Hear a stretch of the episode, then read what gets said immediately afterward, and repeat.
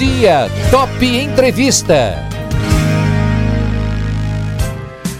Nosso bate-papo de hoje é com a professora dos cursos de comunicação da FIB, ela que é graduada em Midiologia pela Unicamp, Liane Sadi, e nós vamos conversar sobre um assunto muito interessante que hoje em dia parece mentira, mas é verdade. Vamos falar sobre as fake news, né, Liane? Bom dia, você está me ouvindo?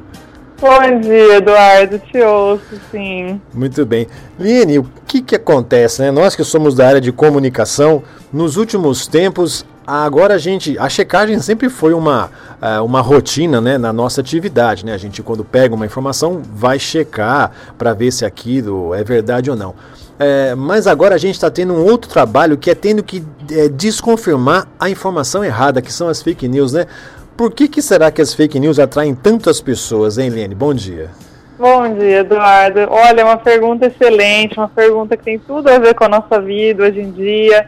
O que acontece que mudou muito na nossa vida, tem um lado bom, que é que hoje em dia cada vez mais as pessoas podem produzir seus conteúdos. Pois então, é. com o celular na palma da mão, você tira foto, grava um vídeo.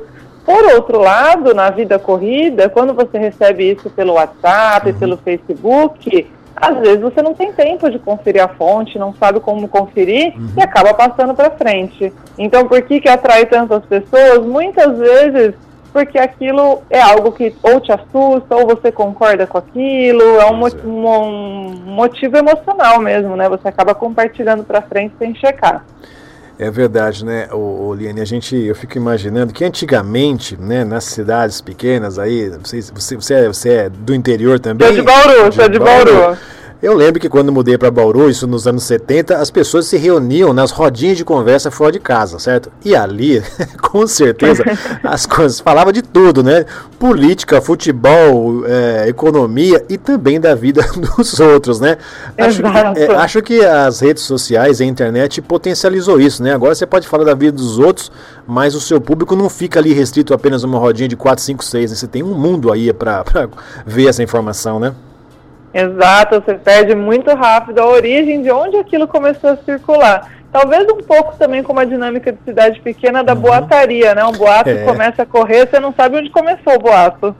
Ô, ô Liane, e como é que a gente pode se precaver com isso? Quando a gente lê ou recebe alguma informação pelas redes sociais, e elas são realmente eh, essas fontes que disseminam né, essas informações todas, como que a gente pode saber se essa informação é falsa ou verdadeira? Então, eu acho que a primeira coisa, Eduardo, é só importante a gente diferenciar o que, que é um fato do que, que é uma verdade. Verdade, então, por isso, exemplo, um fato é algo que eu consigo confirmar. Se tem uma informação que, tá, que não procede sobre o Covid, sobre formas de se Certo. cuidar, Uhum. eu consigo conferir num site da Associação de Infectologia, eu consigo ouvir num veículo de imprensa uma fala de um especialista daquela área, eu consigo confirmar se aquela pessoa realmente existe. Uma verdade é algo mais complexo, porque aí vai da visão de mundo de cada um. Mas um fato eu consigo verificar. Só para dar um exemplo, acontece muito de circular em Facebook frase que alguém falou, sei lá, frase tal do É. Carlos Drummond de Andrade, Isso. do fulano de tal. Eu preciso confirmar, foi aquela pessoa mesmo que escreveu essa frase? Então digita a frase no Google e vê se é dela mesmo. Às vezes você vai descobrir que aquilo não, é, não procede. A, a- o mais recente episódio foi uma frase atribuída a Winston Churchill, né? Que aí um dos filhos do presidente Bolsonaro colocou e ah, foram verificar. Talvez o Winston Churchill tivesse pensado, mas não falou aquilo, né? Exato, exato. Então tomar esse cuidado, né, da gente não colocar palavras na boca de quem está vivendo, de quem não está mais aqui. Isso, isso às vezes a pessoa não faz de forma mal intencionada, Uhum. mas vai circulando para frente. É super perigoso isso, né? E é justamente nesse ponto que você tocou que eu quero te fazer essa próxima pergunta. A- as redes sociais, elas estão aí, elas são, também concordo com você, são importantíssimas. Eu, eu não era uma pessoa que conferia tanto o Twitter, mas para mim o Twitter é uma ferramenta de, de, de informação muito importante, né? Porque ela consegue trazer aquela informação, lógico, verificada, canais oficiais, na- no momento em que elas acontecem. Depois você tem aí o Facebook, o Instagram tem uma outra pegada, que é mais com a imagem. Mas o WhatsApp tem sido uma praga muitas vezes, né? Você acha que o WhatsApp é, é, é um, um, Assim também, que para mim o WhatsApp como ferramenta de trabalho, por exemplo, toda eu não, não conheço a Liene pessoalmente. Todo nosso contato foi feito pelo WhatsApp, né, Liene? Pra gente Sim. combinar a pauta, pra gente ver o que a gente ia falar, as nossas, as nossas perguntas. Então, assim, como ferramenta de trabalho é maravilhoso. Para mim funciona. Mas para propagação também de fake news é um negócio, né, Liene? É, Eduardo, eu acho que é um desses meios, porque a questão do WhatsApp é que como a gente não consegue saber a origem, da onde veio aquilo. Por exemplo, no começo da pandemia, circulava uma notícia sobre remédios que você Sim. podia ou não tomar. É. Isso é super perigoso, você não sabe se aquilo foi editado no caminho. Então, mesmo que a primeira pessoa que escreveu aquilo tenha escrito de boa fé, não tem como você saber se foi manipulada aquela informação.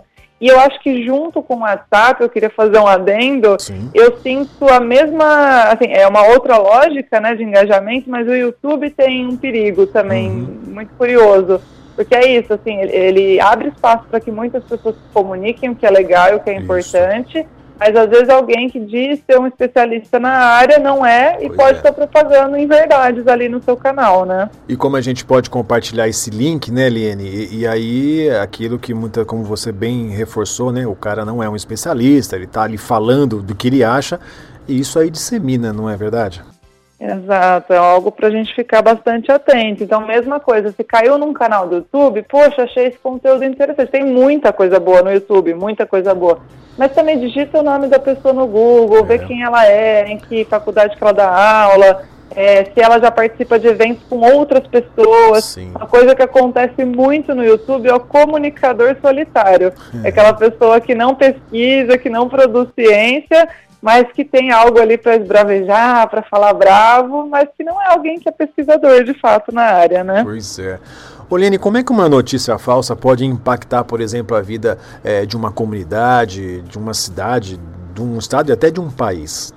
Olha, Eduardo, acho que é uma coisa super delicada. Você estava comentando das cidades pequenas, né? Pois a gente é. falou do caso dos boatos. Acho que é uma coisa já conhecida ali de cidades de muito tempo, muitas décadas, séculos talvez. Uhum. E uma notícia falsa, por exemplo, pode acabar difamando uma pessoa. Uhum. Então a gente tem uma coisa super séria, não só no Brasil, no mundo inteiro, mas no Brasil com muita força, de, desde o começo da internet para cá que é o aumento do número de linchamentos, uma uhum. coisa super séria. Uma informação falsa circula, que aquela pessoa fez alguma coisa errada, antes que aquilo vá à justiça, que você possa averiguar se aquilo procede ou não, um grupo de pessoas pode acabar violentando outra, né? É, é, acho que um outro exemplo também importante é, por exemplo, o uso de informações falsas para um golpe. Quando uhum. saiu o benefício agora no, no começo da pandemia, é, tinha um aplicativo oficial da Caixa é. e saíram dezenas de outros aplicativos falsos uhum. divulgados como aplicativo do benefício.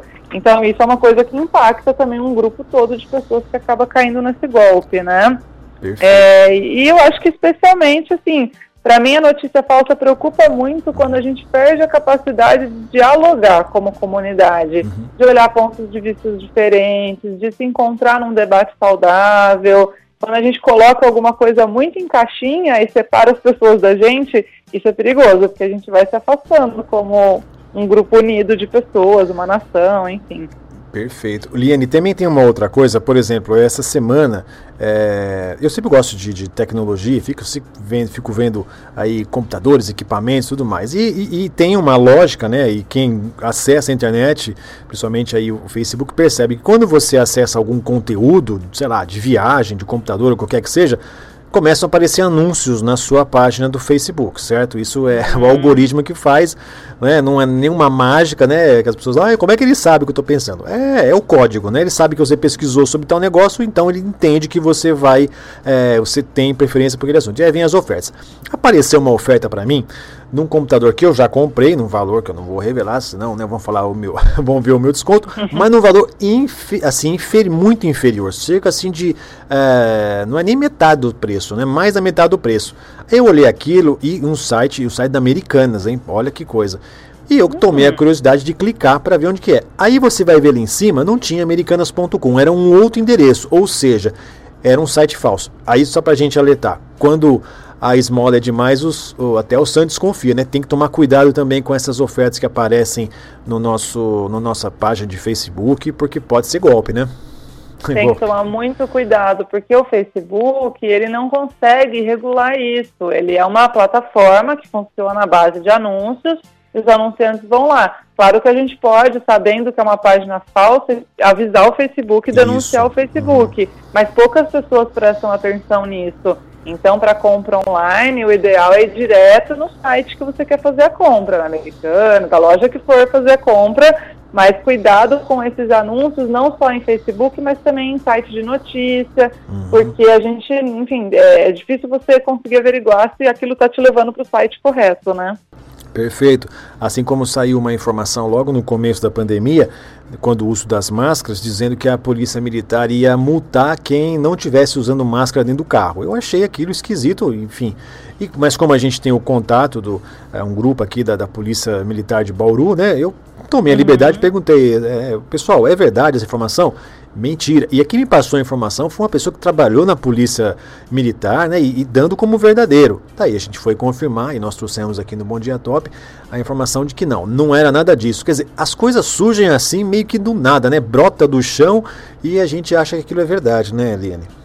Exatamente, isso acontece muito também no começo da pandemia. Uhum. Teve, eu recebi pelo WhatsApp uma suposta informação de que a, ia parar de ter distribuição de gasolina, certo. porque um caminhoneiro postou no WhatsApp. Mas é isso, não tem como eu saber por uma pessoa é. se aquela informação procede, né? Então, o ideal é, é conversar realmente com o órgão, com a classe, com o grupo de profissionais para entender se aquilo é real ou não.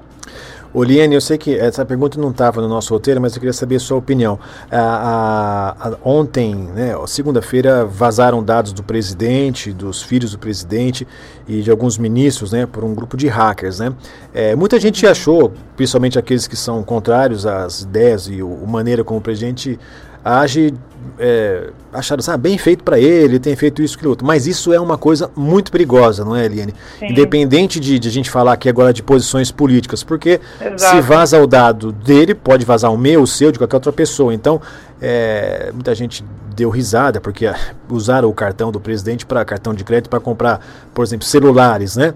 E tudo mais. Mas assim, isso é seríssimo, né, Eliane? Essa questão do isso é hacker é também é, é sério.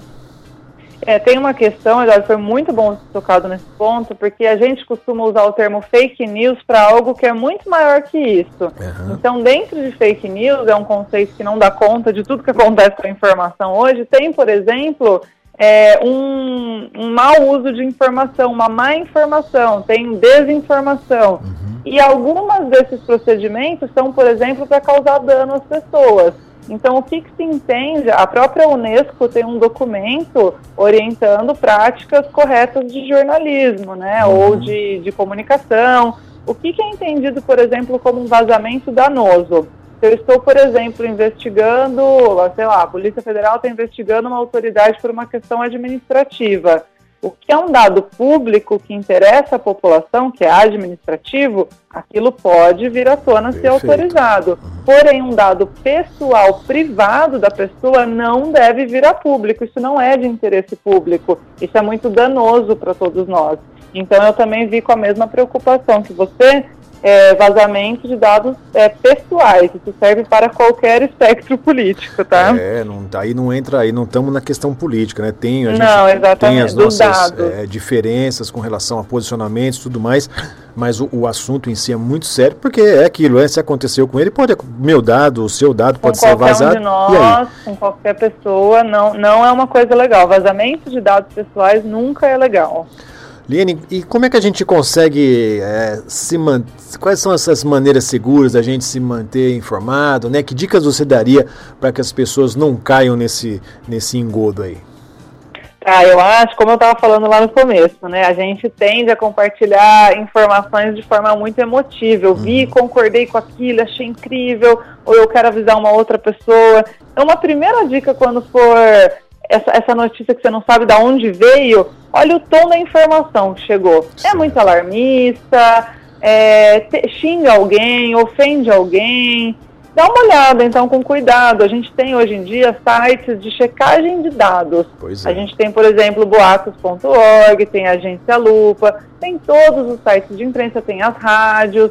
Então, assim, é, procurar nos veículos oficiais também se aquilo pode ou não ser um boato. Se é algo que você não ouviu em nenhum veículo diferente e só naquela notícia do WhatsApp chegou, provavelmente pode ter algo ali distorcido no meio, tá? É, uma outra coisa importante no momento de pandemia é tomar cuidado com informações fragmentadas de saúde pública. Por Uhum. exemplo, às vezes chega no seu WhatsApp uma imagem que a prefeitura soltou do número de pessoas que estão com Covid. Certo. Pode ser verdade, mas não custa nada entrar no site da prefeitura, porque todo dia eles atualizam o painel lá. Verdade. Então, olhar a fonte original daquela imagem que chegou para você no WhatsApp. E no caso do que a gente estava falando sobre pessoas que falaram frases Uhum. ou especialistas de assunto, também conferir o nome da pessoa, né? Ver se essa pessoa existe, ver se aquele autor falou aquela frase. Acho que mais esse tipo de cuidados, tá? Perfeito. Liane, a gente está num ambiente esse ano. é, provavelmente devemos ter eleições, acho que está tudo caminhando para ter eleições municipais. A política está muito, muito forte, muito presente. E a gente vive um momento, e também acho muito perigoso, que é da polarização, né? Você tem aqueles que são de, aí, de direita, de esquerda, antifascista, quer dizer, agora ficou uma, um, parece que é uma, a gente no campo político está vivendo um jogo de futebol, né? Onde você tem torcidas que torcem pelo seu time e se sair fora do estádio acaba se batendo, como infelizmente acontece fora dos estádios. Esse, essa polarização, ela é um campo fértil para as notícias falsas, né? E também é um alerta perigoso, né? Sim. É, eu acho que é, talvez esse seja todo o ponto da conversa, né? O quanto é. as fake news também nos afastam uns dos outros, né? Pois é. Isso que a gente tem de compartilhar uma notícia que a gente acha que é verdade, é, a gente chama até isso de comportamento de manada, é algo do ser humano. Nós fazemos isso porque a gente quer se identificar com um grupo, não quer se identificar com outro grupo. Isso funciona no futebol, por exemplo, como você bem Pois é. mencionou, num- numa torcida. Mas num campo democrático, a gente tem uma liberdade, todas as pessoas devem poder pesquisar suas fontes, ter suas diferenças, olhar o ponto de vista da outra pessoa. Então eu acho que é um momento muito delicado mesmo para a gente conseguir olhar os fatos para além das polarizações, né? Ou especialmente ouvir pontos de vista diferentes sobre um mesmo assunto, até a gente formar uma interpretação daquele assunto. Ah, E eu também concordo com você, até para a gente saber como é que pensam, né? E para a gente tentar entender, até para tentar um diálogo, né? E se não tiver um diálogo, eu acho que ah, tudo bem, cada um com as suas ideias, né? Não, você não, não tem a obrigação de mudar ou fazer o outro pensar da maneira Não. como você gosta, né? porque são visões de mundo, né? O cara pensa daquela maneira, eu penso assim. E vamos tocar o barco, porque tá todo mundo nesse barco, né? Só que parece que tá Exato. cada um com um remo na mão, remando pro lado para um lado, né? É que tem um extremo, até para dar um exemplo, a gente essa semana aí uma pauta muito comentada foi daquele projeto de lei das fake news, Sim. né? É, ele é um projeto, por exemplo, que ele tem alguns pontos interessantes e importantes, por outro lado, ele precisa ser amadurecido, Sim. de fato, assim, a gente precisa tomar cuidado para que algumas coisas dele não virem censura. Uhum. Isso não quer dizer que esse projeto seja 100% ruim ou 100% bom. Pois é. Quer dizer que ele precisa ser debatido pelas pessoas com vários olhares para identificar, então, isso vai para frente, isso não vai para frente. Mas eu acho que a gente tende a abraçar uma torcida de futebol de sou contra, sou a favor. Isso é perigoso. É perigoso. E ontem aconteceu, você fez uma, uma, live, né? Uma, uma, é live que chama, né, Li- Liane? Falando sobre justamente esse assunto, né? Onde você abordou essa questão. Queria que você comentasse um pouquinho como é que foi ontem à noite. Isso, ontem na minha página no Facebook, eu fiz uma live junto com um professor do, de Belém, o Fernando de Assis Rodrigues, Legal. que é da área de informação. E a gente falou bastante sobre como funciona essa circulação de informação na rede, como é que a- funciona um algoritmo, como é que funciona um bot, como é que funciona esses, esses conteúdos de notícias falsas. É, então foi bem abrangente, a gente conseguiu falar desses assuntos de fake news com bastante detalhamento. Como é que a pessoa pode fazer para encontrar? Tá na sua página no Facebook, né? Isso, na minha página no Facebook, é só você buscar Liene Sadi, S-A-D-D-I, E o primeiro conteúdo ali disponível com a data de ontem, né, do dia 2 de junho, é, já está essa, essa, live disponível, é uma live de duas horas. Opa, legal, bem bacana assim. É, agora nesse momento, é, depois isso vai ficar para um outro bate-papo que a gente pode ter, né? De como a, como a pandemia tem o seu lado negativo, que são as infecções, as mortes, claro. mas tem um lado que eu estou achando muito positivo, que é como as pessoas estão utilizando a tecnologia, ferramentas que já existiam e que ficavam um pouco assim desconfiadas, ah, fazer uma, uma reunião virtual, uma live e tudo mais, mas agora ganharam uma, uma força muito grande, né? E nesse, estão dizendo aí, esse novo normal, me parece que a gente vai caminhar nesse sentido, né? Esses conteúdos feitos virtualmente, cada dia mais vão ganhar mais acesso e mais adeptos. Você não concorda também, Eliane? Eu concordo, Eduardo. Eu acho que é exatamente isso que você falou. É um motivo, infelizmente, muito triste, né, para a gente ter se adaptado com tudo isso. É, porém, que a gente possa tirar esse momento da melhor forma possível, né, dentro do que cabe. Uma coisa que a gente conversou bastante ontem na live era desse momento que agora as faculdades, professores, pois é. pesquisadores é. têm de poder compartilhar conteúdo com as pessoas, né? De fazer lives. Eu acho que isso é importante porque a informação chega mais fácil para as uhum. pessoas, né? A informação do que vem sendo pesquisado também. Então isso é importante. Muito bem. Liane, eu quero agradecer você pela sua participação. Ah, ó, tá ótimo, Eduardo. Estou à disposição. Agradeço o convite da Rádio Top FM. Sempre um prazer conversar com vocês. E espero ter contribuído de alguma forma. Ah, com certeza. Mais uma vez, muito obrigado. Bom dia, viu, Liane? Bom dia, Eduardo. Um abraço.